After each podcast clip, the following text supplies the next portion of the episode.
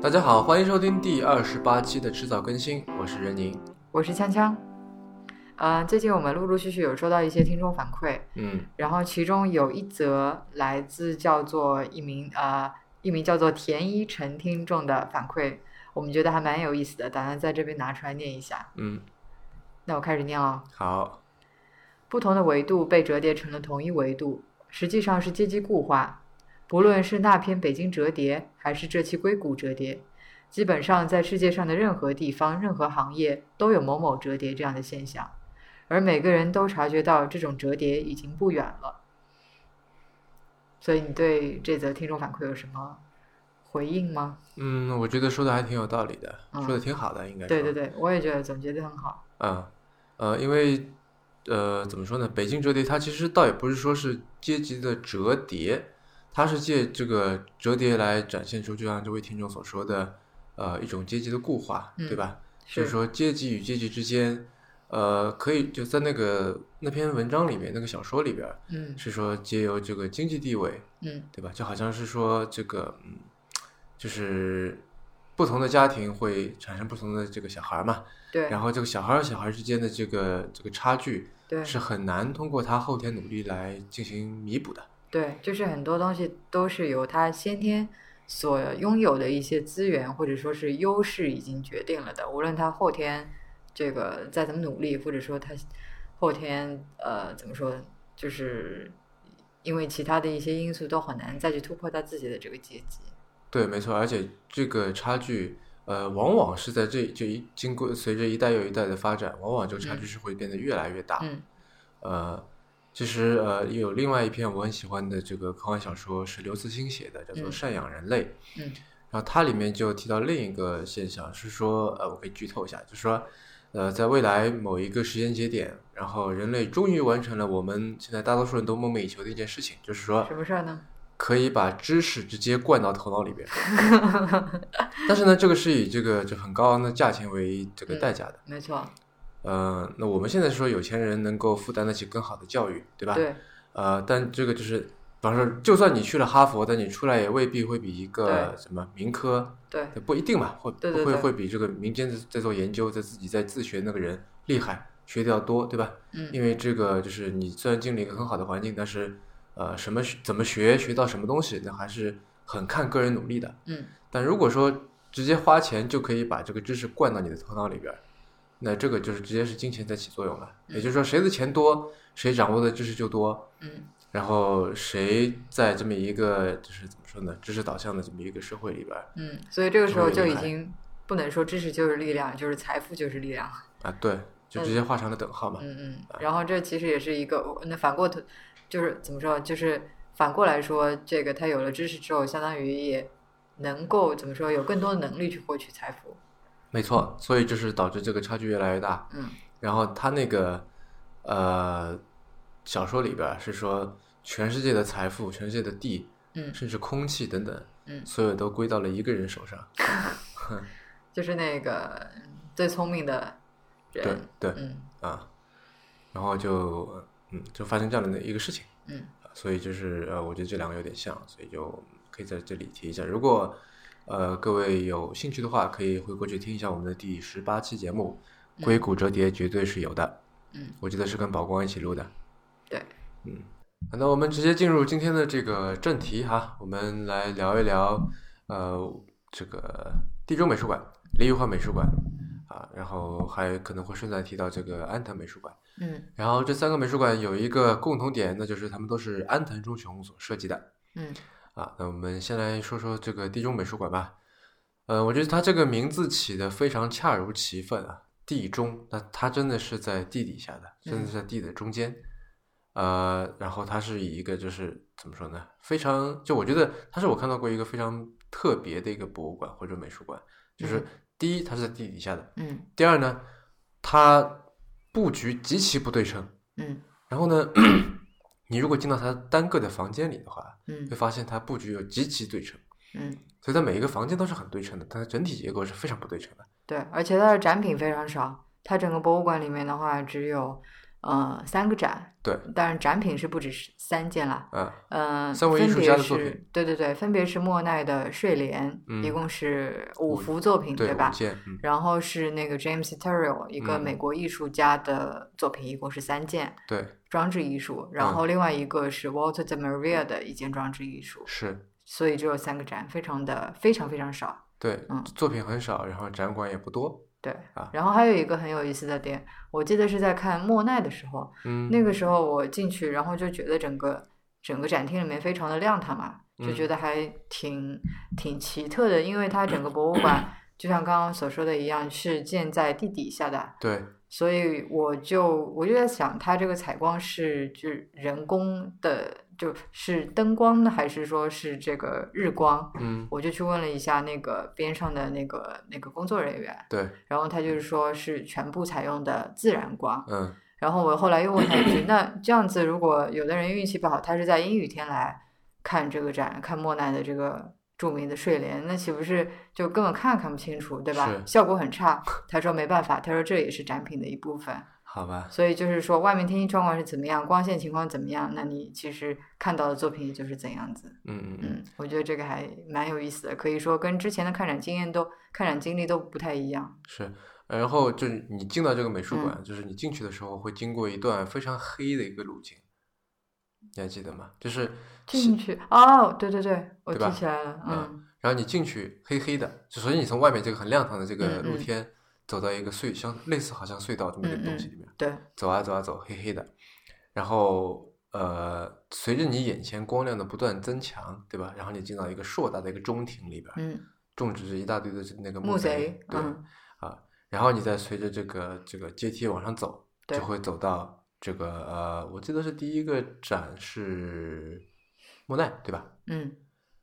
然后莫奈呢，他值得一提的是，除了这个呃，莫奈的话，我们知道莫奈是一个抽象派的艺术家，很有名，对吧？然印后象画派不啊，是对，抽我象说画错了，派，对，印象画派。然后他后期最有名的作品就是《睡莲》，对啊画了他画了很多很多幅，对而且那个时候的话，他已经是这个视力急剧下降了，对所以所以基本上你虽然看到颜色非常的绚烂，但是基本上它是在这个眼睛差不多看不见的情况下面完成的，嗯，所以真的是非常厉害。对，嗯，然后它这个展厅是位于地下的一个巨大的嗯嗯空间，然后你进去的时候要要换鞋，嗯，对吧？然后就穿上他的那个软底的拖鞋，对，然后你会看到进去以后呢，首先我第一个留意到的倒不是展品，而是它那个地板，嗯，它那个地板真的是让人感觉非常的舒畅，对，它是像就是用白色大理石，然后呢用我记得是方糖大小的，对吧？嗯嗯白色大理石，然后每一个角都做了倒角，就是它都是个就是圆滑的，不是像对方糖那样很尖锐的嘛，对吧？一个小立方体这样这个铺出来的，然后据说都这每一个小石头都是用手工来磨制的，嗯，啊然后这个小石头的话，颜色不是一致的，它其实颜色深深浅浅，比如说有一些是乳白色的，对，然后有一些是浅灰色的，对然后偶尔还会有一两颗，我记得是粉色的吧，浅粉色的小石也有块。黄的啊什么的对对这样，嗯，对，嗯但是整个看上去就是说色调都是一致的嘛，嗯看上去就很和谐，但是当中又有一些呃小小的差异。是啊，然后就是我其实蹲下去，然后摸了一下这个地板，嗯然后试着想去抠抠看，很像你会做的事情，那当然没有抠起来了，但是反正我不知道为什么就它很吸引我去抠抠看这样啊、然后哦如果呃抠下来，你会放到嘴里去尝一尝。不会啊，但是地呀、对吧？但是这种我觉得，因为它看上去感觉像是可以拔起来的那个样子，然好后就吧暗暗的用了个力，这样，然后发现拔不起来。然后这个地首先是这个雪白色的，嗯，然后呢墙也雪白色的，是。天花板也雪白色的包括工作人员的这个服装也是啊，对白色的，没错看上没去错就像是白大褂一样，对一个感觉医护士生一 样服，对，啊，对，嗯，呃，然后这个莫奈那个展厅，它是采取了纯自然光，嗯啊，然后呃，如果你去就是从空中鸟瞰这个展厅的话呢，是一个类似，就是它在地表上的这个建筑是一嗯个类似好像玻璃金字塔这样的一个极光结构。对，然后呢，极光结构下面是一片这个白色的天花板。嗯然后如果你就是抬头看的话，会发现就是头顶首先是一块白白的一块呃就是怎么说一整片的一个天花板，然后对四周是漏光的，对，然后这个四周漏下来的光非常非常柔和的嗯铺满了这整一个展厅，这样，然后这个展厅是刚才说了嘛，是对称的，嗯啊，你进去就就眼前是一幅巨大的嗯一幅莫奈的睡莲，长长的，然后两边各有两幅小的，嗯然后这个小的呢也是就是这个尺寸都是对应都是对称的，嗯，这样，嗯，虽然说像你刚才说的嘛，这个这是莫奈比较后期的作品，然后呃，他眼那个时候视力已经不太好了，所以这个、呃用色会就是比较重，这样、嗯对呃就不像他那个早期那些睡莲，就是他那个用色会比较怎么说，比较微妙，比较 subtle 嗯这样啊、但是 它整体。就是我觉得这次无论是这个呃地中，还是说我们之前说的那个风岛，它都有一个很大的特点是说，呃，他的就他在造这个美术馆的时候，嗯就已经知道了这个厅以后是用来展什么样的展品的，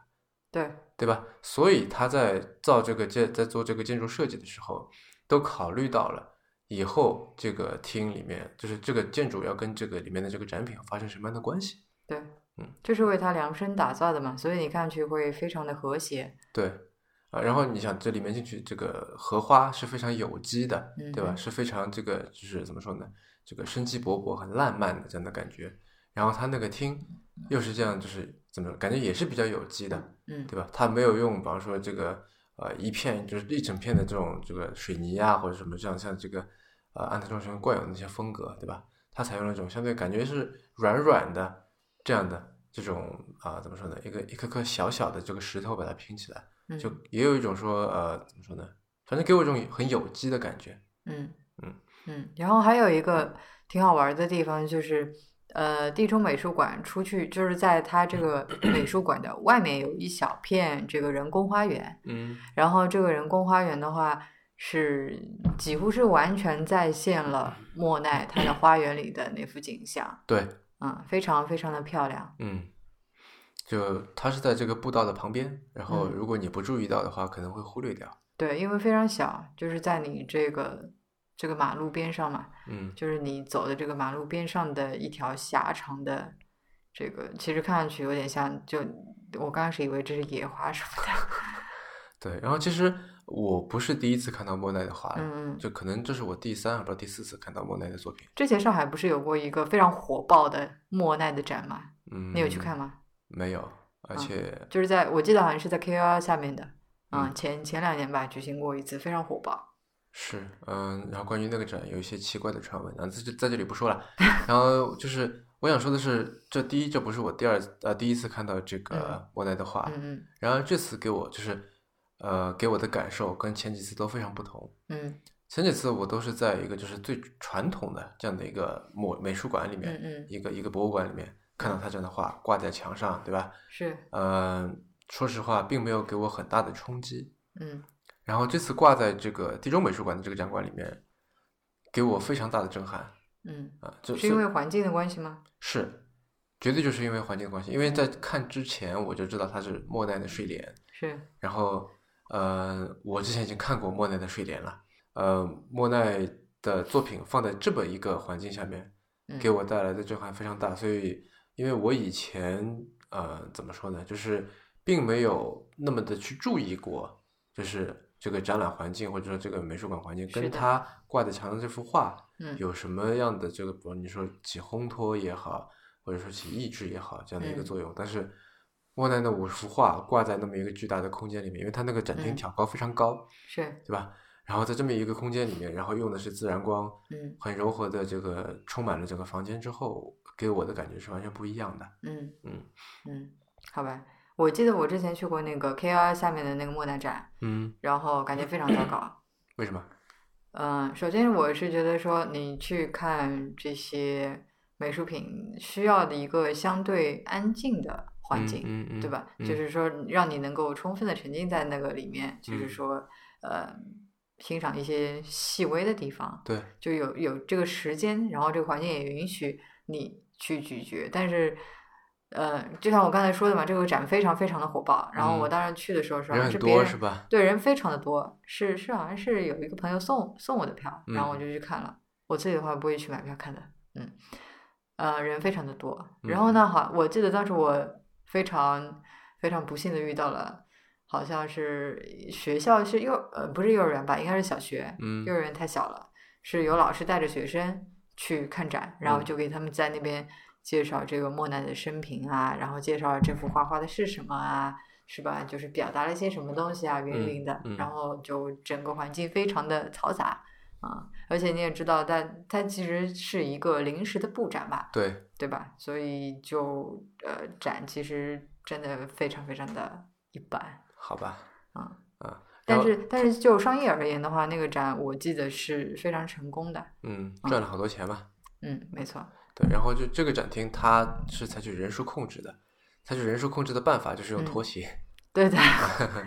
因为它拖鞋数量是一定的，嗯所以我嗯们之前在这个门口等了一会儿，就是等别人把就出来了，把这个拖鞋换下来，我嗯们穿上他们脱下来的这个拖鞋，然后再进去，是所以能够进这个展厅的人数是被控制住的。是，所以就是在这个程度上面，其实就可以确保你的这个观展体验嘛。嗯嗯嗯嗯，反正拖鞋底我反正给我感觉很奇妙，就是很软，然后嗯你踩在它的那个呃大理石拼成的这个地面上面，嗯，呃，就是感觉很奇妙，就是我觉得似乎觉得地面是棉花糖做的，有这种感觉，你有吗？我没有。啊，我有，这这也是为什么我当初就忍不住想蹲下来去去抠抠看、摸摸看，因为我觉得，哎，这这难道脱是下来软就直的接吗？丢到嘴里面嚼一嚼。啊，好吧，为什么你非得这么说我啊？嗯、然后刚才对不知不觉就说到了这个莫奈这个展嗯哼，啊，那我们回过来再来先来聊聊这个地中美术馆这个馆本身吧。嗯那我们知道，我刚才提了嘛，这个馆的设计师是著名的安藤忠雄，呃，然后安藤忠雄是我怎么说引以为傲的一个校友，哎他也是大大阪阪大大学学。对嗯，OK。啊。然后呃，我在读书的时候，他就那个期间啊，他还嗯到这个阪大去做了一场演讲，哦，所以你见过他真人？呃，很遗憾没有见着，嗯因为那场活动我没有去，嗯，跟一你节课冲突了。 好吧，你看来对你是个好好学生。是，呃，然后这个安藤忠雄他其实可以说是一个天才级别的艺术家。嗯，为什么这么说呢？因为他其实没有受过，就是他不是科班出身，对，他以前做过一些稀奇古怪的活儿，比方说什么卡车司机啊、拳击手啊，什么什么，对吧？这些这种活儿。然后他在我记得是二十多岁，嗯，好像而且是快三十岁的时候，呃，在一家书店里面发现了克那个勒科布西耶的画画册，嗯然后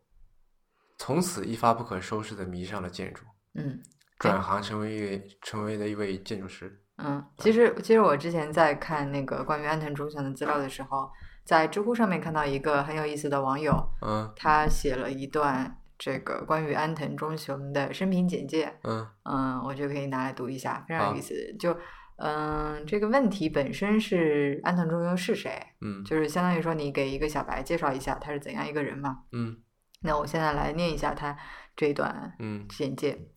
他日本人，长相乃平凡，教父级建筑大师，代表作品《光之教堂》，曾设计上海国际设计中心，现七十多岁，成名四十余载矣。家贫，当过货车司机，练就好车技，曾混迹职业拳坛，拿过金奖，深藏功与名，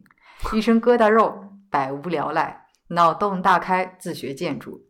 游世界访名师，苦心钻研，游离于主流圈子之外。十年磨一剑，终自成派系，祭出无上宝器——清水混凝土。哈佛、耶鲁、哥伦比亚、东京大学等客座教授诲人不倦。仲云、安藤忠雄的作品具备精神的力量，他用建筑与世界抗争。清水混凝土的大棒一次次挥舞，击打着摩登时代中消费文化的浮夸。一九九五年春，一举拿下普利兹克奖，建筑界中的诺贝尔奖，蜚声世界。他曾说：“光赋予美以戏剧性，风和雨通过它们对人体的作用，给生活增添色彩。建筑是生活的原点，或者说是生活的容器。唯有建筑才是参与社会的最有效手段。”巨匠、诗人、导师、教父、旗帜，就 讲。嗯，这位网友的名字是陈旭，陈是这个大臣的陈，嗯呃，君臣的臣，然后嗯旭是这个伍子胥的胥。我觉得写的非常好。然后它这个很有意思，它算是一段诗吧，嗯然后它是一个三角形的嗯，正方的三角形的这个啊结好构吧，嗯嗯、呃但我想补充几点，就首先这个安藤忠雄的长相，他说平平嘛，啊但是我觉得就是已经在在我看来，连平平都还不不不够，嗯，这样我觉得他长得有点恐 怖，就那是因为它就这个比较，比如说呃黑眼圈很深啊，然后对，就他比较看上憔悴，看上去去，特别憔悴，嗯就是怎么说呢，就好像不用化妆都可以去演吸血鬼这种感觉。 真的，我就感兴趣的朋友可以去找来看看，就真的有这种感觉啊。然后他那个头发就看上去特别像假发，我不知道为什么会有这样的感觉，就感觉很像是一个。现在就说句话，可能对大家是有点不敬啊，但是有一点像是一个就是戴着假发的日本吸血鬼这种感觉。嗯，那但但是大师也不是靠脸吃饭的嘛，所以就是我觉得这么说说也也没什么哈，大家开个玩笑。呃，然后刚才你不是说到说他这个脑洞大开嘛，他其实就是像我说的，他是受到了这个柯布西耶的很大的影响是啊。然后这个清水混凝土，呃，虽然说是这个安藤忠雄的标志性的怎么说呢，一个一个符号，嗯但其实第一，呃，清水混凝土不是他发明的，嗯这是第一点，就是或者说也不是他首先开始用的啊，呃，就是这个柯布西耶也用过，包括这个很多大师都用过嗯哼啊，就不能说是是他的一个好像专利一样的东西。嗯第二呢，呃，安藤忠雄有很多非清水混凝土的东西，然后就是那些建筑也非常厉害嗯，啊，然后就不能说是好像是就说起他就是清水清水混混凝凝土，土，对可能是这个比较有代表 性吧，啊，也没错啦，就是。嗯呃，我上回看到网上有个文章说，就是如果你想做这个清水混凝土，嗯。你就跟施工方说我要 Ando Concrete，哈，就是安藤的这个混凝土，他们就明白是对他们怎就么明回白你事儿要怎么样一种嗯效果了。这样啊，嗯，嗯、然后哎，我考考你啊，你知不知道就是什么叫清水混凝土啊？你刚才说了那么多，嗯嗯，这个我还真不知道哎。嗯，那我再问你一个问题，你知道就为什清水么混凝土跟混凝土有什么区别？啊、你知不知道为什么那些墙上有一个洞？你注意到了吗？对啊，我注意到了，这个难道不是把就是因为我看到它这个混凝土都是一块一块的嘛，对，对吧？都是呃一块一块立方体的，嗯，那个洞应该是把它们就是相互之间给固定起来吧？不对。首先呢，我来解释一下啊。嗯，清水混凝土就是混凝土，就所谓的所以是一清回水。事儿。对，清水的意思是说直接用混凝土，就不在外面加上这个，比如说贴瓷砖、贴木板、啊或者哦明涂白涂料这样嗯嗯啊。就清就是清水就是 plain 的意思，嗯啊，好对吧，清水是在日文里面就是这个 plan 的意思吗？这个我不清楚，我不知道这个清水混凝土这个嗯词是从日本来的呢，还是嗯嗯说这个就是怎么说，是是我们就是中国或者说这个华文世界给它嗯加上的一个、一个标签这样。嗯嗯然后再解释一下为什么会有那一个个洞。嗯呃，因为安藤忠雄所有的这个建筑，嗯对，应该是所有的，都是用所谓的现浇法，就是它不是预制板。什么意思？说人话。所谓的预制板，就是说我在一方，就是在远在别的地方把这块水泥板做出来，嗯就是把这个水泥浇到模具里边儿，就做好钢筋，对吧？嗯嗯然后在钢筋在钢筋子上面就铺好水泥浇上去，然后呢，等它干了，把这一块板给运到现场来装上去。然后，所以比方说，我们大多数的这个建筑物里的这种水泥都是这样做成的。对，就我们比方说这个楼板都全部都是预制板嗯嗯啊，因为在现场浇就很麻烦，嗯，对吧？吧？就是你本来就因为这个现场空间就这么一就就就就这么一点，嗯然后你可以在远处就在可以可以在别的地方把这块一块块板算好尺寸，全部都浇好，嗯等水泥自然硬化，嗯是吧？然后你你与此同时，你可以在这个房子上面造别的东西，把这个框架嗯都打好，所以然后我把这猜一个下板一块块板放上去。所以我这边猜一 下，清水混凝土它是就安藤的这个造法，它是在就是施工现场嗯，在先先先怎么说，就是放上这个模具，把模具造好，然后对在里面灌这个混凝土，对，没错，然后等它干掉之后，把那个模具再撤走。是，就是 所谓的模具，其实就是你可以想象一下是两块木板，嗯，比方说现在我们要造一堵墙吧，嗯然后你就首先用木头、用木板围起一个墙的形状来，嗯，对吧？中间是对空对的，对对像像这个三明治一样，对对就对，这里一片木板，然后你隔出一段距离，另外地方有一片木板，嗯然后你再把两头给封起来，嗯然后呢，你就把水泥哗哗的往里面倒嗯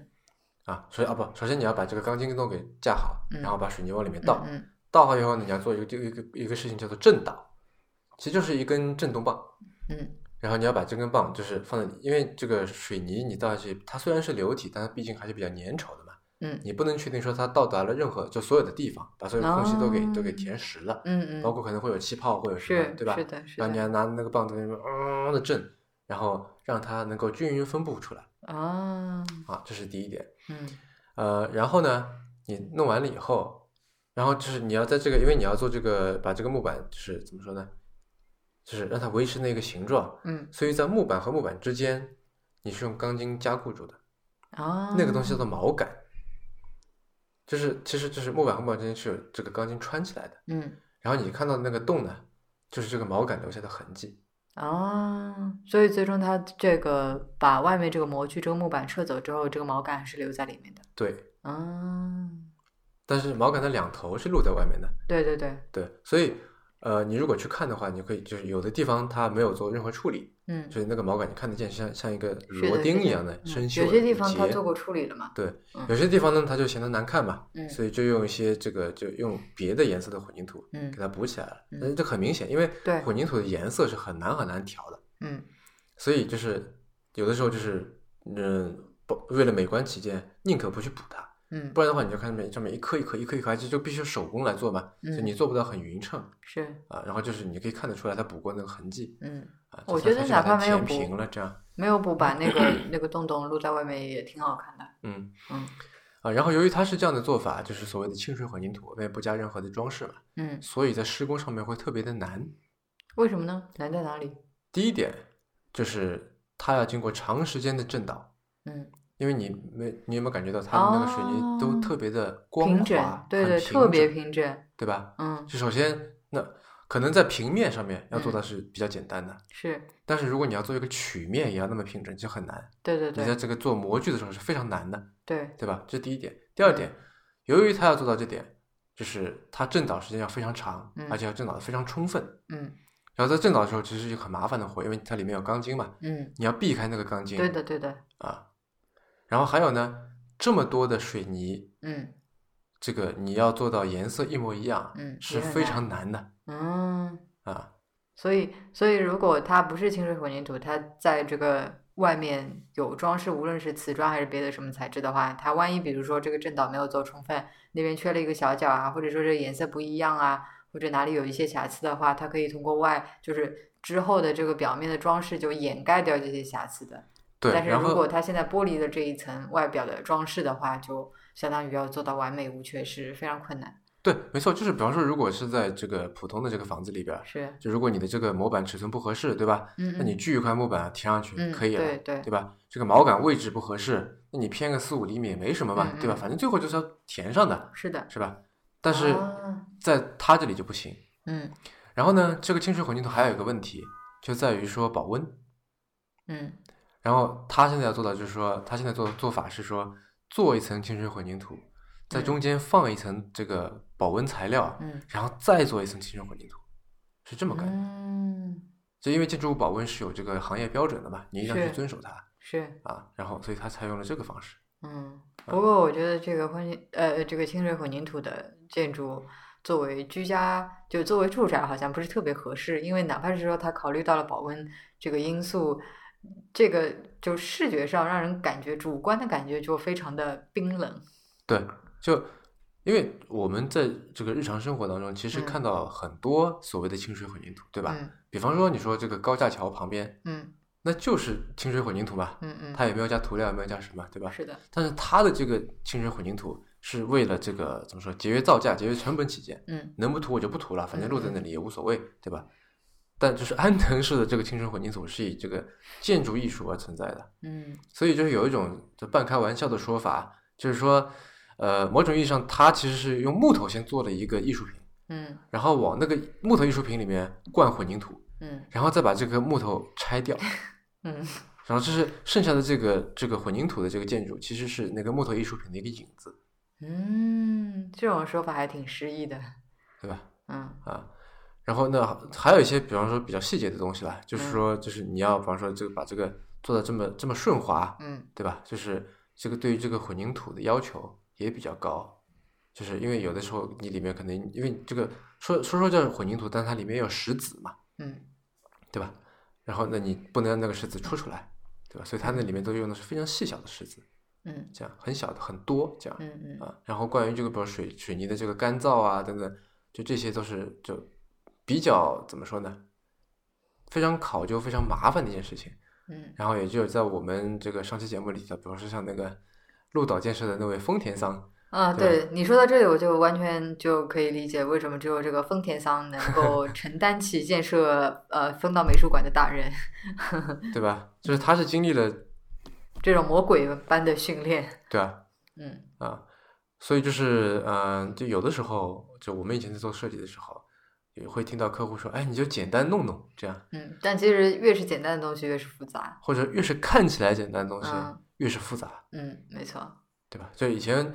包括我以前也有这样的这个这个怎么说误区在吧？嗯以前我们说我我打算要做一个架子，嗯然后我就说啊，就最简单的， 你就给我，比方说就是两边两块木板，然后就用长的木板一层一层一层往上往上垒，这样就要最最简单的这个结构，就我不要中间有就有这个分隔。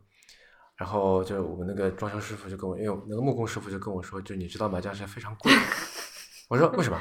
然后他说，就是你想，你这个木板很长，中间没有任何的支撑，嗯，对吧？然后那你这个木板要非常好，对，非非常常硬牢固。嗯对，这才不会说就，反正它中间就垂下来了，变成对下没垂错的这么一个东西，嗯，这样就很难看嘛，是。是吧？所以他说你可以看到我们在宜家里面买的很多家具的，就是因为宜家很多都是这个北欧这个极简风格的设计嘛，嗯对吧？但是它很多家具，因为它不是这个原木嗯嗯嗯，这个的材料，嗯所以呃，要么就是承重不是很大，对要么就是时间用不长久，可嗯能过一段时间就会弯曲变形啊等等。对，啊，所以就是因为我那个柱子啊，我那个柜子还比较大，嗯可能有差不多有两米长，嗯，就是一块两米长的木板，又是薄薄的嘛，对，一块两米长的薄木板，你要能够做到说就是。不下垂、不弯曲是嗯非常非常难的，你要用很好的木头，可能还在里面要埋一些钢结构才能做嗯到。哦，对，然后，然后那那那装修师傅说，你就这点钱还是别想 了，咱们还是做个中间有隔断的吧。我说那好吧，这样。 OK，好嗯的，对，然后呃，我在里面看到一个细节，就是在我忘了哪一个转角嗯放着一块铜板，然后那个铜板上面呃刻着，我觉得应该是完成所有这个建筑的，就是完成这个建筑的所有的工作人员。啊，这点我觉得还挺有意思的，因为是，呃，就是中国的施工队其嗯实流动性非常强。嗯对吧？然后大多数无论是做家装还是工装，大家也没有那种就是怎么说呢，好像要我要做一个作品这样的感觉。那当然了，我们是在做就普通的这这些装修或者说这些是建筑啊是，那的他那边是在跟安藤忠实在合作，是，对？吧？那的确是可能这个心态等等都会不一样。嗯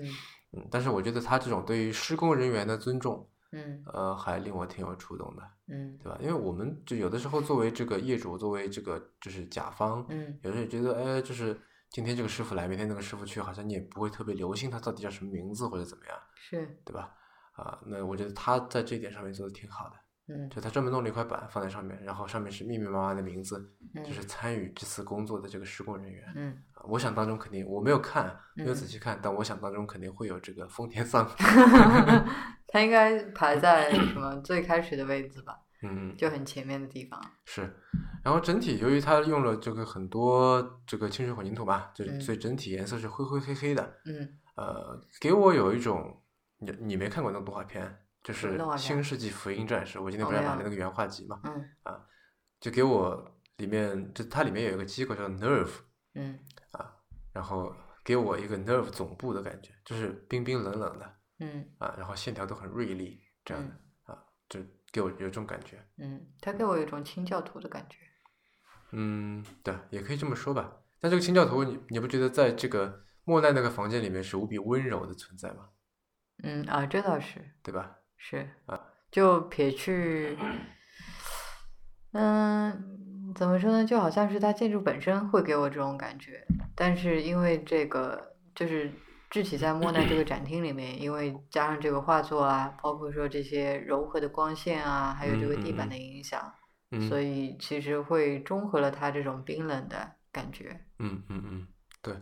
然后刚才不是说到这个安藤忠雄是很受这个柯布西耶的影响嘛？嗯其实柯布西耶，呃，柯布西耶有提出过所谓的现代建筑五原则，嗯然后这些原则其实一一都可以在这个安藤的这个作品上面非常清晰的看到。嗯就比方说他的这个屋顶花园，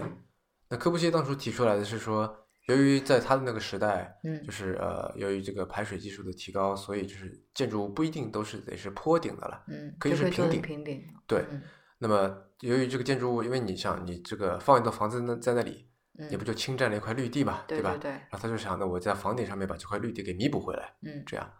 然后这个地中美术馆，你如果从远处看的话，你是看不到的，它是建在山上的嘛。对对吧？所以它这个基本上做到极致了，它这个都对不叫屋顶花园了，它就是我顶上就原来就是一块绿，就原来的这个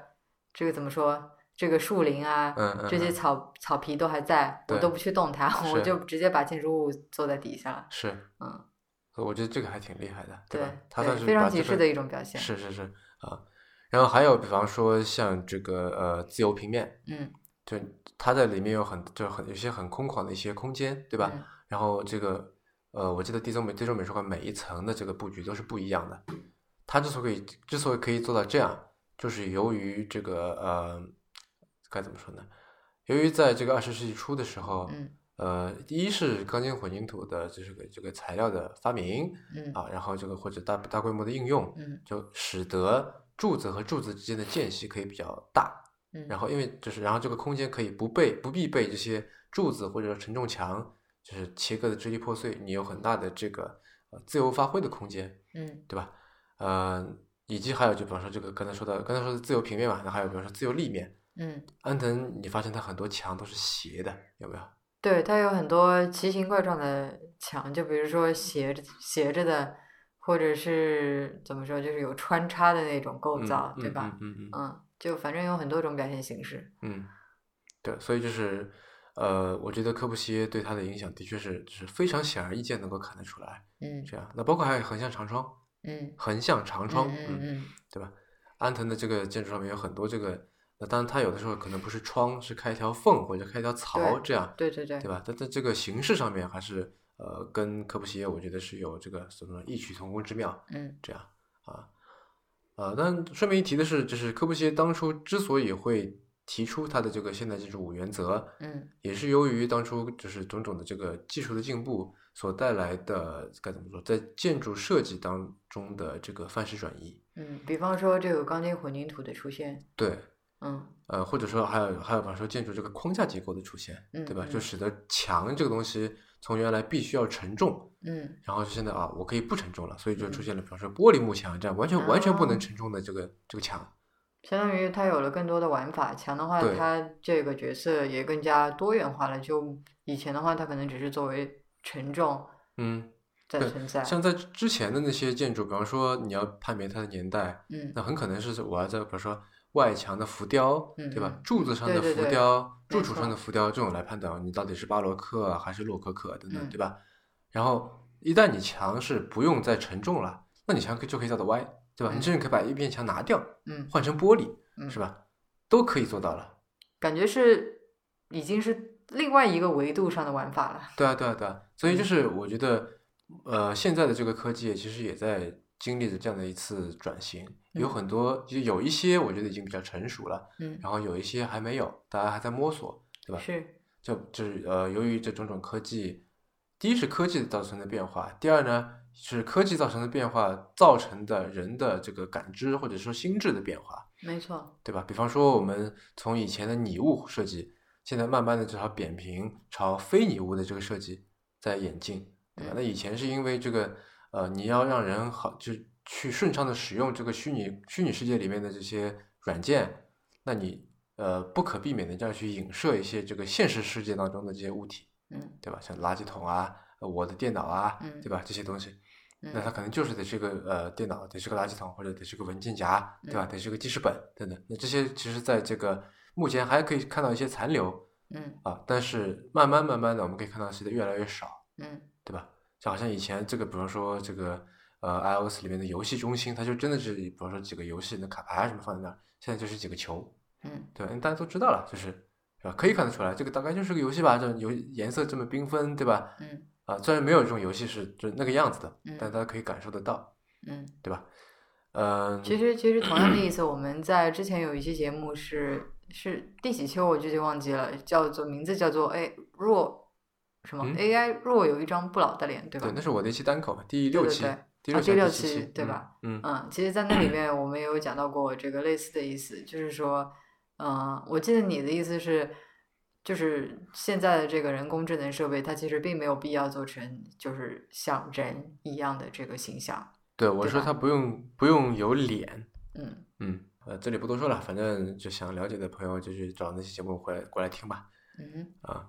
然后就比方说还有一些就是呃，像屋顶花园这样，原来原来的事物被赋予的新的功能，然后我们要去探索说怎么样来做一些结合，对吧？嗯比方说这个，那你从坡顶变成平顶，那多出来一块地，你可以来想说我要来种什么，嗯我要来怎么做，对对吧？？那比方说我们现在就是我们用了很久的这些呃开关、插座、灯泡啊等等，嗯，是吧？就慢慢的会变变成智能化，嗯？变成物联网化，对吧？那我们在想说，哎，怎么样能够利用起这个技术？怎么样让它利用它，让我们的生活变得更美好，对吧？更方便、更便捷啊。呃，再有就比方说这个，呃，怎么说呢？带来的新的操作空间，或者是新的设计空间。比方说这个呃 iPhone 六 S 和现在 iPhone 七所有的那个力反馈屏幕，对吧？就是之前的屏幕都是这个二维的嘛，你只嗯能在那边就是做一些什么呃 multi touch 的手势啊等等，对吧？拖放、扭转等等这些，现在有多了一个可以用力按，对吧？你用力按一个按钮会出来什么？怎么样来用这个手势？那这又是一个新的空间，对吧？这也是由于这个技术所带来的一种，就是很多新的这种可能性啊、我觉得就是在某种程度上面，我觉得呃还是具有一定的这个类比性的。嗯嗯，其实关于这个技术所带来的这个范式转换，嗯，之前我们有编译过那个 social capital 的一系列文章，嗯，你还记得吗？我记得，对，嗯那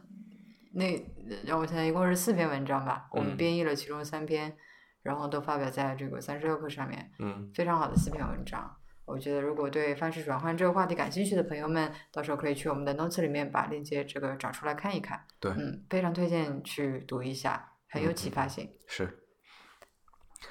嗯，然后我还想聊一聊这个 James Turrell，他在这个呃地中美术馆里面啊也是有一个独立的展厅，对，我记得好像是最后一个吧，如果你按顺序走走过去的话，它应该是最后一个展。对，呃，那反正现在说起来就说一说吧，嗯反正也就那么几个，对吧？嗯，他那个展呢，我记得也是要脱鞋的，第一所有的展厅里都是要脱鞋的是吗？那个不用 d e m a r i a 那个不用的，啊，对，因为它嗯并不是一个房间里面嘛，它是房间里面，就呃怎么说，它是一个一个一个大厅，它不嗯能算一个嗯嗯房间。好吧？呃，然后，嗯、他还有一个就是这个 James Terrell 有一个有趣的地方呢，是他是需要人引导的，嗯，具体具体是一个怎么样的引导法？啊强强姐们来说一下。嗯，就是我们换好鞋，对吧？然后这个工作人员会就先把我们带过去，让我们在那边等，因为嗯，他也是要分批参观、限制人数的。我记得是一组好像是八个人，对，然后我们就在那边安静等等前面那一组人，他这个参观完之后，那嗯换我们进去。然后呢，工作人员把我们领到那边，我们就一字排开，在那边呃等他的解说。嗯，然后我们一字排开的时候呢，我补充一下啊，嗯，呃，眼前是一一排阶梯，就楼梯，你可以往对上走。对然后这个楼梯的尽头呢，是当时我觉得是一块屏幕，啊，你不能这么说吧？你要嗯说当初我觉得是一块蓝色的屏幕，那大家都觉得说啊，那肯定不是一块蓝色的屏幕，肯定是别的什么东西。嗯，好但吧，那你继续说。对，就是嗯前面这一块发着嗯、像那个克莱因蓝的那种颜色的，嗯嗯，一块屏幕，嗯然后阶梯的话，呃，很矮，差不多对五六级的样子。对对对，嗯，然后我们就在那边站着，然后那个工作人员就开始让我们，呃，走上台阶去，然后走到上面之后，让我们停下，不要再往前动，嗯然后我们就走走。其实走的时候很小心翼翼的，因为它那个台阶其实并不是很宽，比较窄，而且，呃，一共有八个人嘛，是嗯有嗯一点点挤的。对所以大家在走的时候其实都小心翼翼，因为下就是怕不小心就是踩空，或者说是直接撞到前面的屏幕上了。对，而且关键在于说他并没有做些解释，他对就说你们排好，然后说现在你们可以往前走了。对，当时其实我是很诧异的，因为我以为是让我们站在这个屏幕前面，就是站好之后，他会开始放个视频啊什对，么我也东以西为的，是这样子。就以为会放东西让我们看，就可能是说是一个什么一段 James Terrell 的简介是吧？生平简介，他是是谁嗯，之类的。对然后我其实没有，他说是，所以那个工作人员让我们往前走的时候是很困惑的，就为什么要往前走啊？对啊，然后等走到的时候觉得，嗯，现在是不是可以开始放视频了？嗯，然后谁知道这个时候工作人员跟我们讲说，你们继续往 前走，然后大家都非常慢，然后一边走的时候开始把手伸出来，因为觉嗯得对要撞到屏幕上了。是，然后当我们真的是走到真的是就快贴到屏幕上的时候，工作人员让我们继续往前走，嗯那，然后我们就先把手伸出去，哎，发现不对啊，这个手是可以穿过屏幕的，嗯，然后瞬间我就想到了贞子，好吧，对，然后，然后，然后，当我们把这个手穿过去的时候，就突然发现这块蓝色的发着光的东西，它其实并不是屏幕，嗯，它里面其实是一个空房间，对，是一块非常非常非常大的空间。嗯，然后整个房间里面，它是因为它在边边角角。顶上和下面都，呃，布置了这个灯管嘛，嗯散发出这个克莱因蓝色的这个光芒，嗯，然后所以里面整个空的这块空间都是，呃，怎么说，洒满了这个光芒，对，均匀的充盈了这个对光芒均匀地弱充弱盈的这个蓝光，对对对，然后你要是站在外面，你站在它的前面看上去的话，就是一块蓝色的屏幕。对因为它那个入口是就是矩形的，这嗯，样就是个屏幕的样子。对，所以我们就是走到了屏幕里面去，像贞子一样。对，然后我有一个很深的感受是走到那个里面的空间，对，首先它里面你虽然说它是个房间哈，对，但它其实有那么一点点像这个风道美术馆，就是嗯它不是一个横平竖直的那么一个方块对，形的它房是间，有有坡度的，我记得。对，就它是环，就里面几乎是一个椭圆形的那么个空间。嗯然后呢，由于它布置了这个灯管，所以我觉得我的视觉被视觉被剥夺了。嗯我到现在也想不起来，你刚才说它很大，嗯，但是我现在也想不起来，我想不起它里它面有多大。对，感觉是一个无垠的空间，就是我对看不到它那个地平线。对，就我是进进去以后，你进到一个房间，你会首先去眼睛会想要去确认这房间有多大，对吧？对所以你会去找那条踢脚线嘛，那条对就对是对对靠墙一条线，但你找不对到。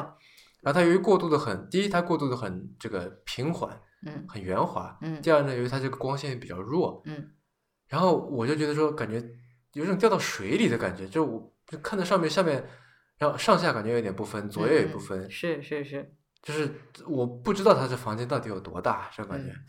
然后由于我也没有触碰到旁边的墙壁嘛，对。就然后我们其实是在里面走了好一段的，走了挺对挺长距离的，但是一直都没有碰到。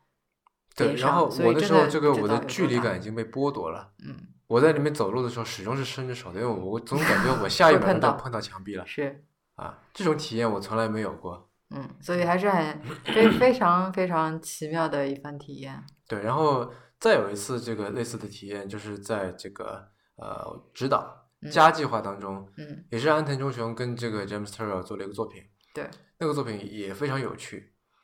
呃，忘叫什么我忘了。南寺，啊，对，南是寺南方的南，然后寺是寺庙的寺，也是一个老宅，当地对的老宅改建的。对，然后他也是在玩光线，嗯就是这个 James Turrell 是当代最有影响力的用光来创造的艺术家嗯，啊。然后南寺那个东西进去呢，首先你什么也看不到，真的你真的什么也看不到，因为对，它那里面是一片，就一开始是一片伸手不见五指的空间，然后大家都是就是好像也是十几个人对吧，一队，对对然后对放你们进去，对，然后转过一他个弯以是后他是什他么是都有看不工作见，工作人员在那边指示的，他他会告诉你，就对是说你比如说现在开始大家扶墙往前走，对一直走，然后要准备右转、左转，对对吧？前面会有些什么之类的。对，然后我就是一开始觉得挺好玩的，嗯，对，像感觉像做游戏一样的嘛。嗯，就真的就什么什么都看不见。然后他说，就是你手机也不要拿出来，什么的，嗯不要任何有光的东西。是伸手不见五指，就在那个时候，你睁开眼睛跟闭上眼睛效果是一模一样的。对然后他说啊，你现在后面有一个长椅，你可以坐下来。对。好，大家就集体坐下来。然后他说啊，现在请你睁开眼睛，在那等着，等你眼睛适应黑暗以后，你可以看到一点东西。嗯然后我们就在那坐着，傻坐着，我记得它是要差不多八分钟以后，没错，你的眼睛还蛮才能长时间的。对，完全适应黑暗。然后嗯我在这当中有一度感觉到有点不适， 呃，就你怎么不是了？与其说是这个怎么说呢，这个心理、呃、生理的不适，我觉得倒是一种心理的不适，我就有点恐惧感。嗯就虽然我知道没事会发生，对吧？嗯但是坐在那里，我能够听到旁边的人，能够感受到旁边人坐在我旁边，然后有人在窃窃私语啊什么什么嗯的，我觉得我像瞎了一样。我就觉得像小，就那个就坐下来一段时间以后，强烈的那种不安全感开始涌上心头了，是是吧因？为真的是伸手不见五指，就彻底一片黑。对，然后我当时还在想说，万一现在着火了怎么办？ 然后就是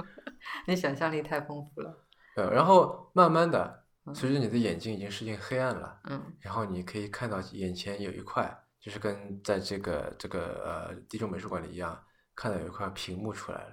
其实其实我刚开始的时候看见，倒不是一块屏幕，其实是四周一圈微微的白光。对，就是有点像是看电影的感觉，你知道吗？就哦对是对旁对边都是黑的，然后有一块屏幕慢慢的亮起来了。是然后我在想，哎，这是什么？然后我还有我，我以为依我然是见为幻觉了。 啊，我一度也是以为，后来发现好像不是幻觉。然后我一度以为他要放什么东西了，你知道 吗？又要开始放视频了。对，后来发现又不是的，嗯，就是等我们的眼睛完全适应黑暗了，就在那个时候，我已经基本上能够看到，就看到我的手的一个轮廓，对，然后也能够看到地上一些，就是这个这个有点反光什么的。是，然后他说现在你们可以站起来了，对。那个时候我们已经能够看得清前面的路，就这个呃，怎么说？当时并没有说里面很亮，嗯，但是有微微的这个白光，就前面这块屏幕散发出来的嘛，已嗯经亮到就是说你可以往前走，没有问题，不用说再摸索了。对嗯，然后我们就大家开始往前走，一直走到最前面，对，走到那块我们本来以为是屏幕的地方，嗯，然后后来我们发现，就走到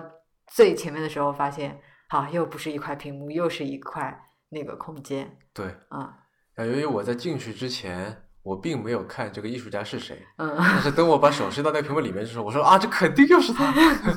嗯，结果果然是他对，James t u r r e 对，嗯，啊所以非所以常这个奇艺妙术的家体验嗯，特别有意思。嗯，我觉得就是，嗯，他他的素材就他很多装置其实都是围绕光线这个主题来做的嘛，嗯，对吧嗯包括这个地中美术馆还有另外两个。然后它的主题其实非常的简单，但是这个角度我觉得非常的新奇，更有意思。嗯它其实就是想呃用各种各样的方式来试图呈现光线，呃怎么说，就把它呈现为一种有质量，然后嗯有实体的物件。对，而且还有就是，当你这个摸到那个，就是把手伸到那个屏幕里面去的时候，你会有一种怎么说，二维世界突然三维化的感觉，对对对对对，是吧所？以我就觉得像是贞子爬进了电视机的那种感觉。好吧，对，所以所以所以说回到他那个那个这个这个光线的创作上面，嗯嗯嗯，嗯，因为就我们会觉得说，光线其实是在日常生活当中就再普通不过的一样东西，对吧？而是且我们对它的感知基本上就是说是看看得见，嗯然后是摸不着，但是虽然是看得见，但是是没有具体这个形状的一样东西，对，对吧？是非常怎么说，像空气、像水一样的东西。嗯但是在它的装饰里面，嗯，给你很深刻的一种感受是说，光它其实是一种有质量的，就是你能够好像可以拿手去掂，嗯嗯，对掂，起来沉甸甸的，有分量的，是，而且是会有形状的、看得见的那么一件物嗯件，好像是是你可以把它拿在手里托起来的东西，没错没错，嗯，特别奇特，是。而且我觉得他在，就你刚才说，他除了只以光为素材来说，就一嗯方面他用了光，嗯，另一方面他用空间，对吧？对，还有，我觉得就容易被忽视的一点是，他利用了，就他还使用了观众的认知，对，对吧？对就是在你伸手去摸着，我刚才说嘛，二维世界突然三维化，那时候那个体验是非常奇妙的对，啊！就、嗯。这个真的是我们现在用语言，我觉得所无法来描述、来形容的。嗯，包括说在南寺里面，你从刚进去的时候那种惶恐不安的心情，对吧？因为对真的是伸手不见五指，到最后看到前面竟然出现了一块发光的屏幕，而且这过程当中，其实就是说这个屏幕一开始的就是亮的，嗯嗯。但是你刚进去的时候你没有看见，但是八分钟之后，当你的眼睛适应黑暗的时候，你就是奇迹般的看到了一块发光的屏幕，那种感受是非常非常就很难用语言来形容，我觉得，对，然后 James Turrell 有一句就是关于他的作品的解释，有个解释就是有一句话嗯叫做呃、m y work is more about your seeing than it is about my seeing, although it is a product of my seeing。”翻译过来就是说，呃，我的作品不在于我看见了什么，嗯而是在于你的观看。就虽然它是一个我看见的东西的一个产物，嗯但是它更重要的是说你感受到你看到了什么是，啊？嗯，我觉得还挺就也这个怎么说呢？感觉是一种呃，如果你没有看过的话，你多半听到现在还不知道我们在说什么， 嗯，对吧？呃，强烈建议大家去看。哎，他是不是在北京有一个展品？我记得对，他在北京有，啊，北京，嗯，叫什么来着？是是在哦，好像是在，呃，不是不是那个美术馆，我回头找一找吧，然后放在嗯嗯嗯 notes 里面。嗯嗯嗯，呃，就北京的朋友有时间可以去看一下。对，但是但是我记得他在北京的那个展好像是要看很久很久很久的，哦，好像是你得住在里边儿，我记得。不是住在里面，不就是是吧你要在躺在那边，好像看很久，因为它是跟外面的这个，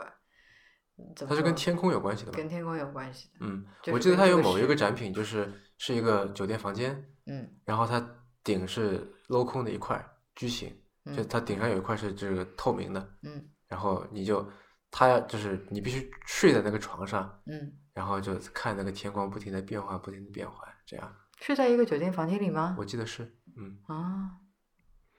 对，然后就是其实他怎么说呢？呃，是一个很喜欢玩天空的一个艺术家，嗯对吧？他做了好多就是这种在一个建筑物顶上挖一个就是特别锐利的一个矩形，嗯然后里面就是天这样，然后就是呃这个天经过这个怎么说他的这番处理以后，你再去看，嗯跟你直接去看在露天环境下面去看那个天感觉完全不一样，嗯有一种好像天也有了这个你刚才说的有质量，对吧？嗯有了形状，嗯啊，这种感觉。然后呃，下一位艺术家想聊的是，也是剩下的一位艺术家，叫做这个 Walter de Maria。然后他很难讲他到底是一个什么样的艺术家。就如果非要概括呢，可以说他是装置艺术家，但是呢，他也做音乐。嗯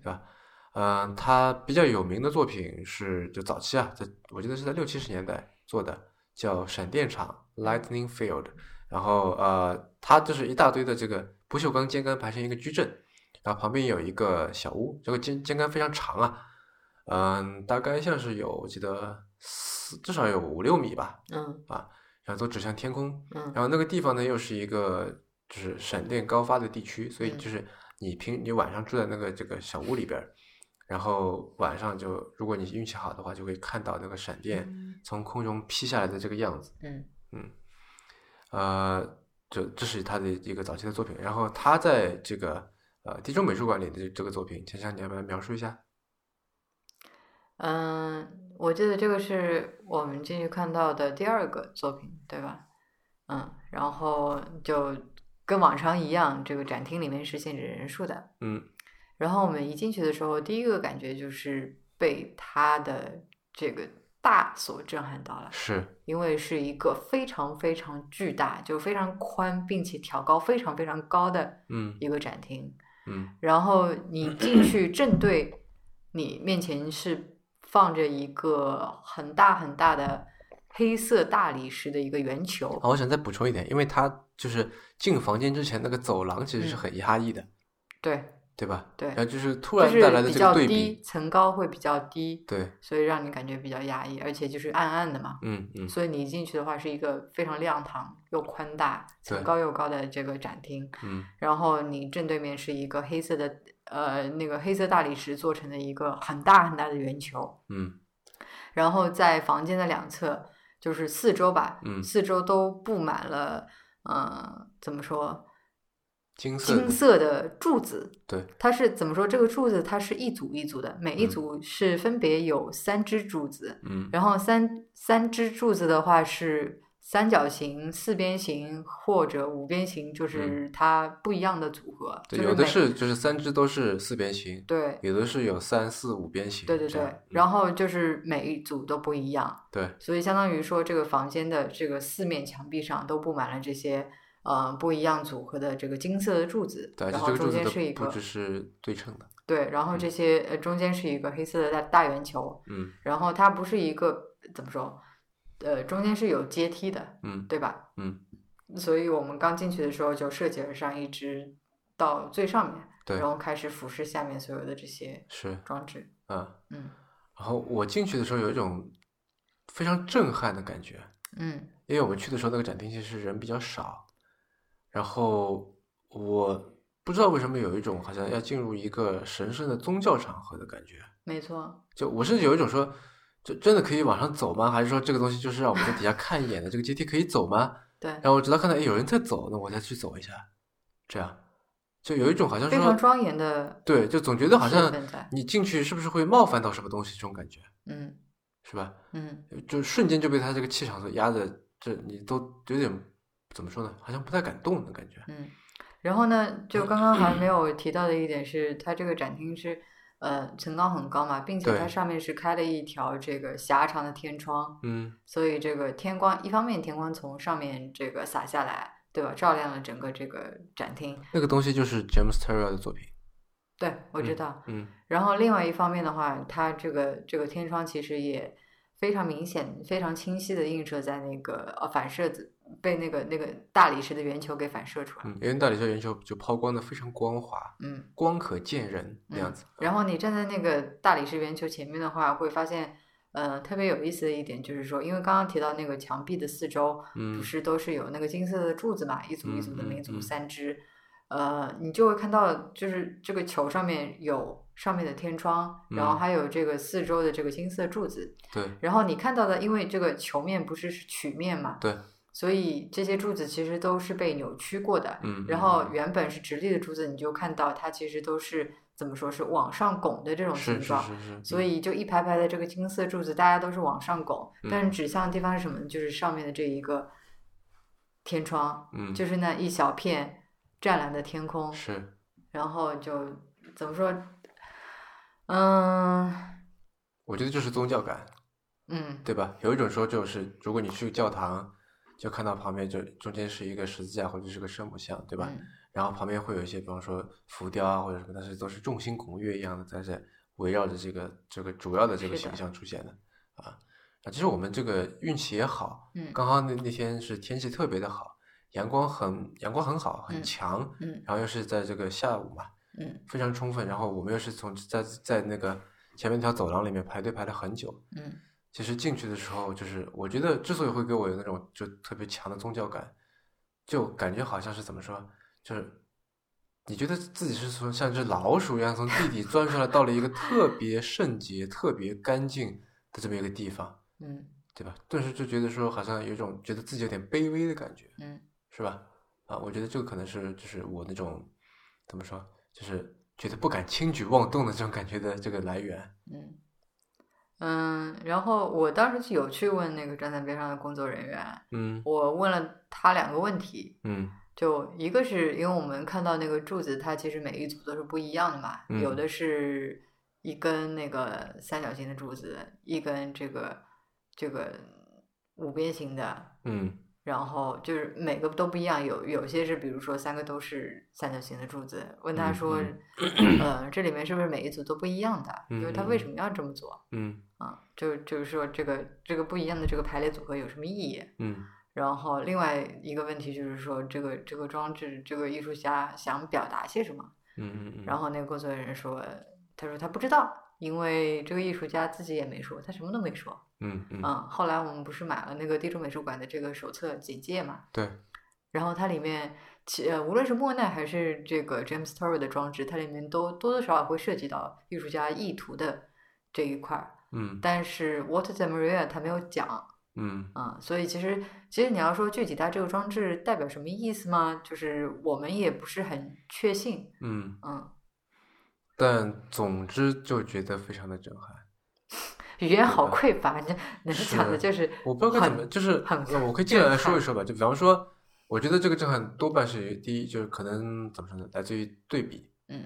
这个房间跟其他很多房间，或者是就是跟这个地中美术馆其他部分，就所谓的安坛式的，你刚才说的这个清教徒的这种清心寡欲的，嗯对吧？这种就很单调的，线条很锐利的，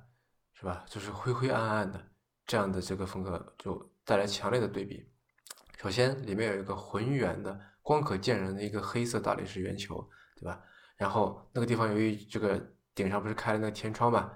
特别特别的亮堂。然后上面就因为地中美术馆，你想它是在地下的，人在地下待了久以后，多少会有点压抑吧。嗯然后你在那个里面看到了一方天空就在你头上，嗯然后我们那时候就刚好是蓝天白云的看见，就觉得顿时有一种解放了，就感觉是可以往上飞的这种感觉。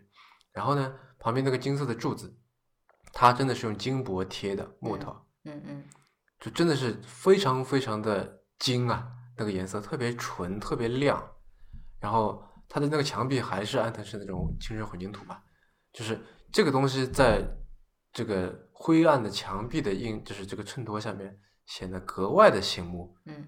就你有一种感觉，就是好像是就有的有的那种，比方说你去这个呃寺庙里边儿，对吧？然后看到有一个大佛在中间，旁边是什么护法罗汉，有这种感觉，所以就是顿时就是让人想起了这个宗教场合啊。虽然他在里面没有做任何的这个，就也没有没有也没有像，对吧？也没有什么就什么都没有，但是就是非常有这种宗教感。我看到好多人都是在里边，就是进去，然后就坐在楼梯上面了。呃，我觉得就是它是非常适合你去冥想，非常适合你去感受的这么一个地方。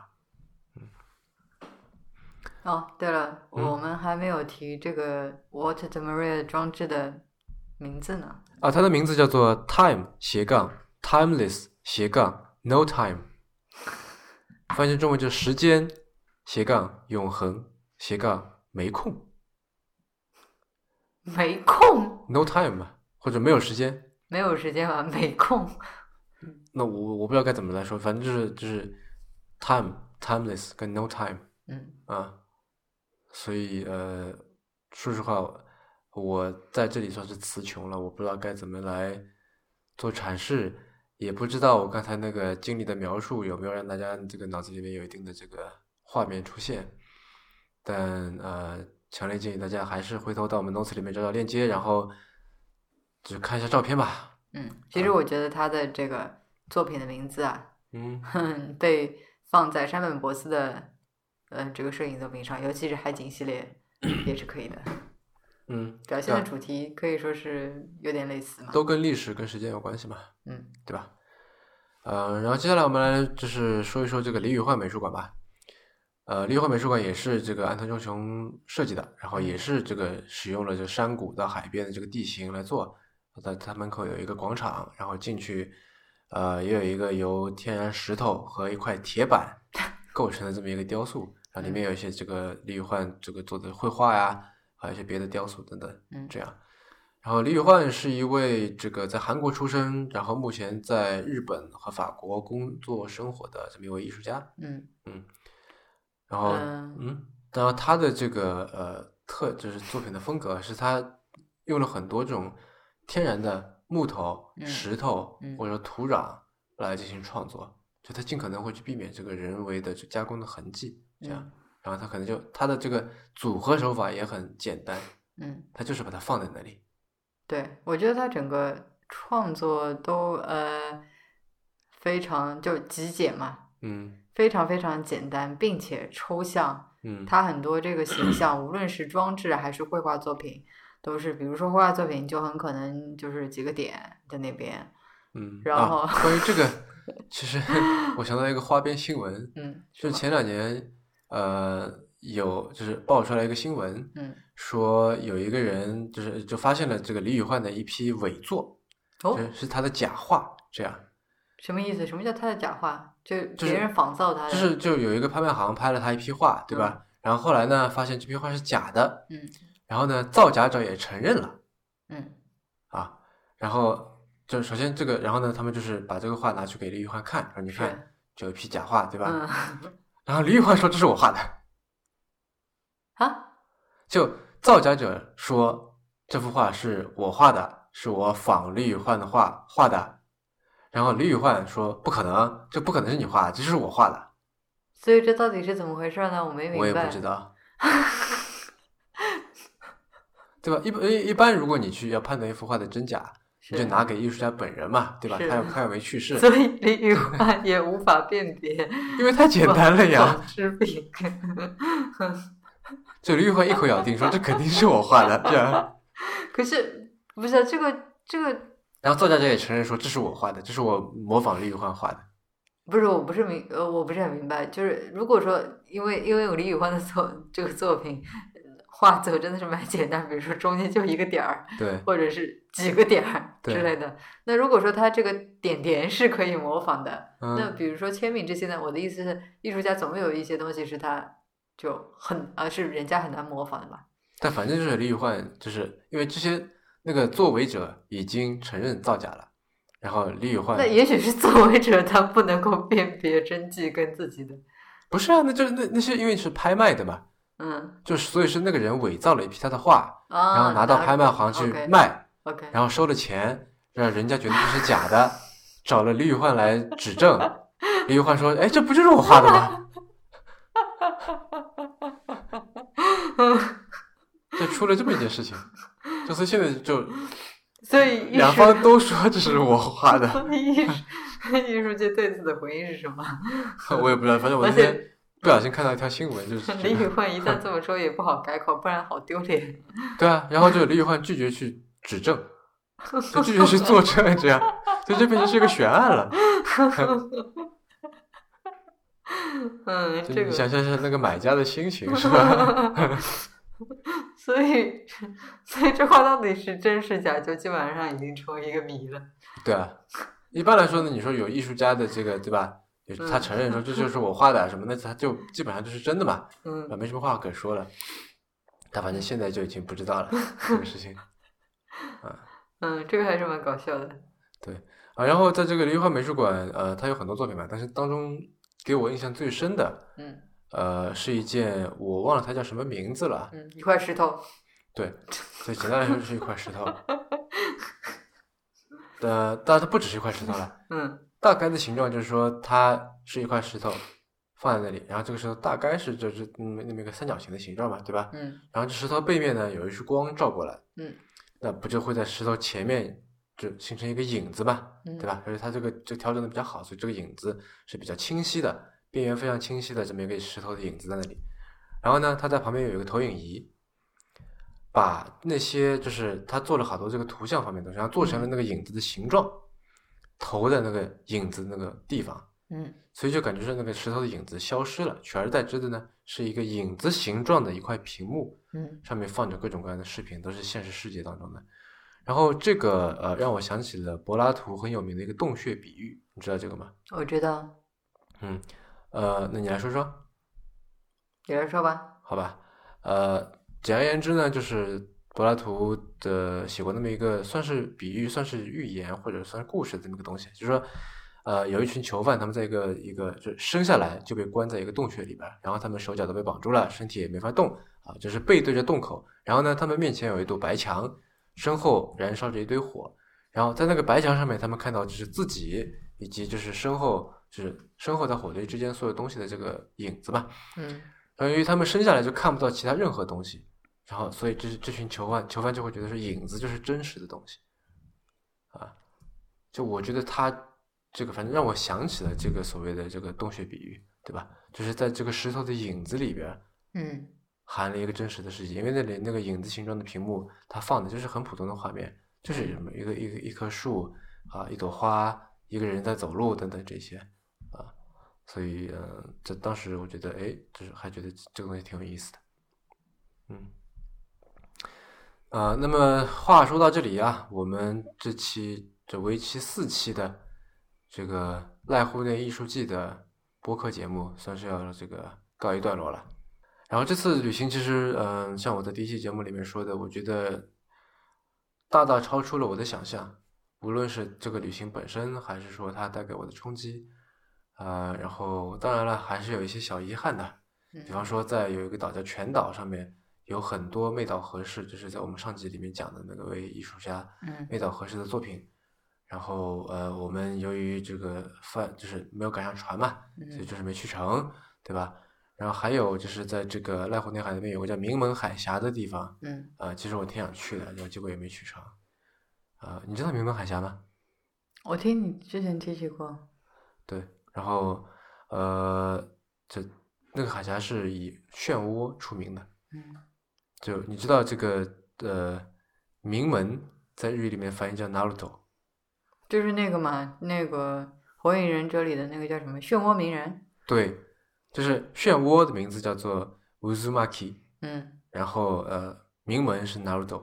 哦，然后那个那个那个那个忍者就是那个《火影忍者》里面那对个那个人，他的名字叫做就这个呃日语里面都当时都是假名嘛，都都对是对这对个翻译啊、都是那个发音啊、然后它是没有官方汉字的嗯，然后官这个香港翻译成叫做涡卷名门，嗯然后大陆翻译成叫漩涡鸣人嘛，嗯，但就发音都是 Uzumaki Naruto 这样，嗯，所以都是其实就是说是漩涡和名门这样。哦，啊，所以就是这个算是一个怎么说呢，《火影忍者》里面这个主角的这个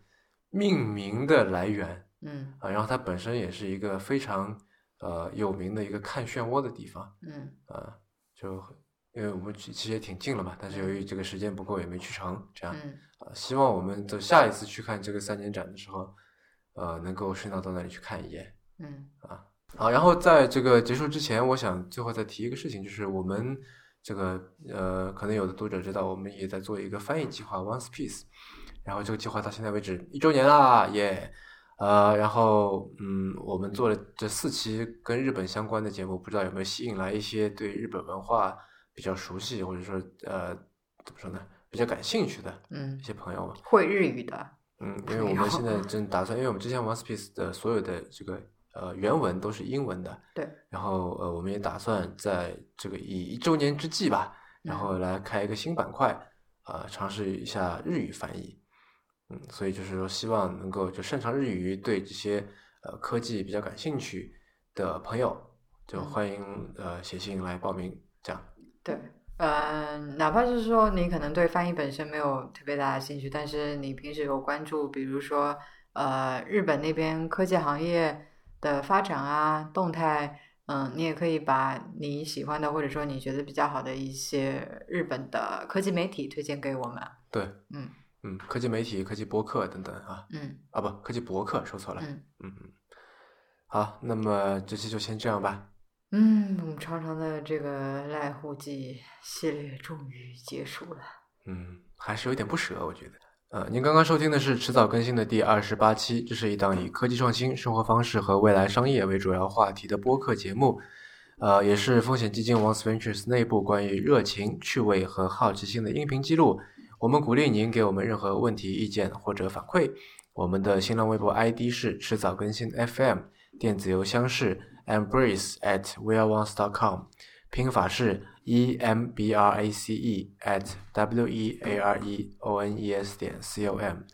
迟早更新网站的网址就是邮箱的后缀，您可以在页面右上角找到页面链接。啊、您可以在官网上找到我们为每一期节目准备的详细的延伸阅读，希望您剩下利用，尤其是在这几期就是跟艺术相关的这个呃节目里边儿，我们语言来描述一个艺术品，毕竟我觉得会产生一些误解或者美丽的误解吧。就是啊、呃如果您希望就了解更多的话，还是希望您去看一看这个实物的照片，这些照片在这个链接里面都会被放上去。嗯包括在我们的这个新浪微博上面，我们也会放出一些在允许拍照的地方，我们自己拍摄的一些照片。这样，对，或者说，嗯，在不允许拍摄的地方，我会找一些官方的照对片放上去，让大家有一个更加直观的印象。是嗯，呃，然后您可以在 iOS 内建的播客 App 或者各大播客平台搜索“迟早更新”进行订阅收听。我们希望通过这档播客，能让熟悉的事物变得新鲜，让新鲜的事物变得熟悉。嗯，那就这样吧。好，那我们三年后再见。嗯，咱年后再见。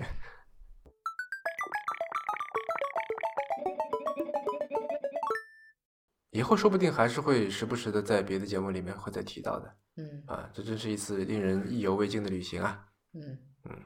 哎，去日本也去了那么多次，但是这次给我感觉，这次和第一次给我感觉是印象最深的。嗯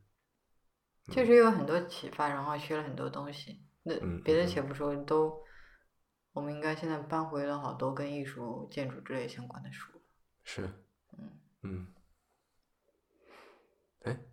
今天在跟石帆在聊的时候，嗯他们说，这他们逗我们去，就是冬天去这个长野去滑雪，我不会滑吗？这不是？啊你可以学吗？我这个是不是啊，这个简直是数量级的差别，好不好？我这就像是刚刚是吧，稍微会有点泳，换气还不会换，然后你跟我说啊，我们去那大海里面游泳吧，就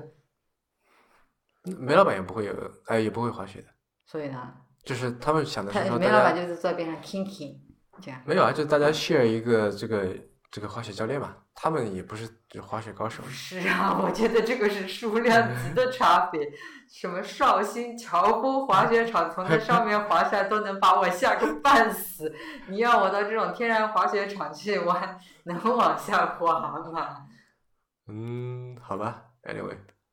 不是就啊，就是数量级的差别，我觉得就好吧就你让我现在到海里去游，我会吓死的，因为真的会淹死的。好吧，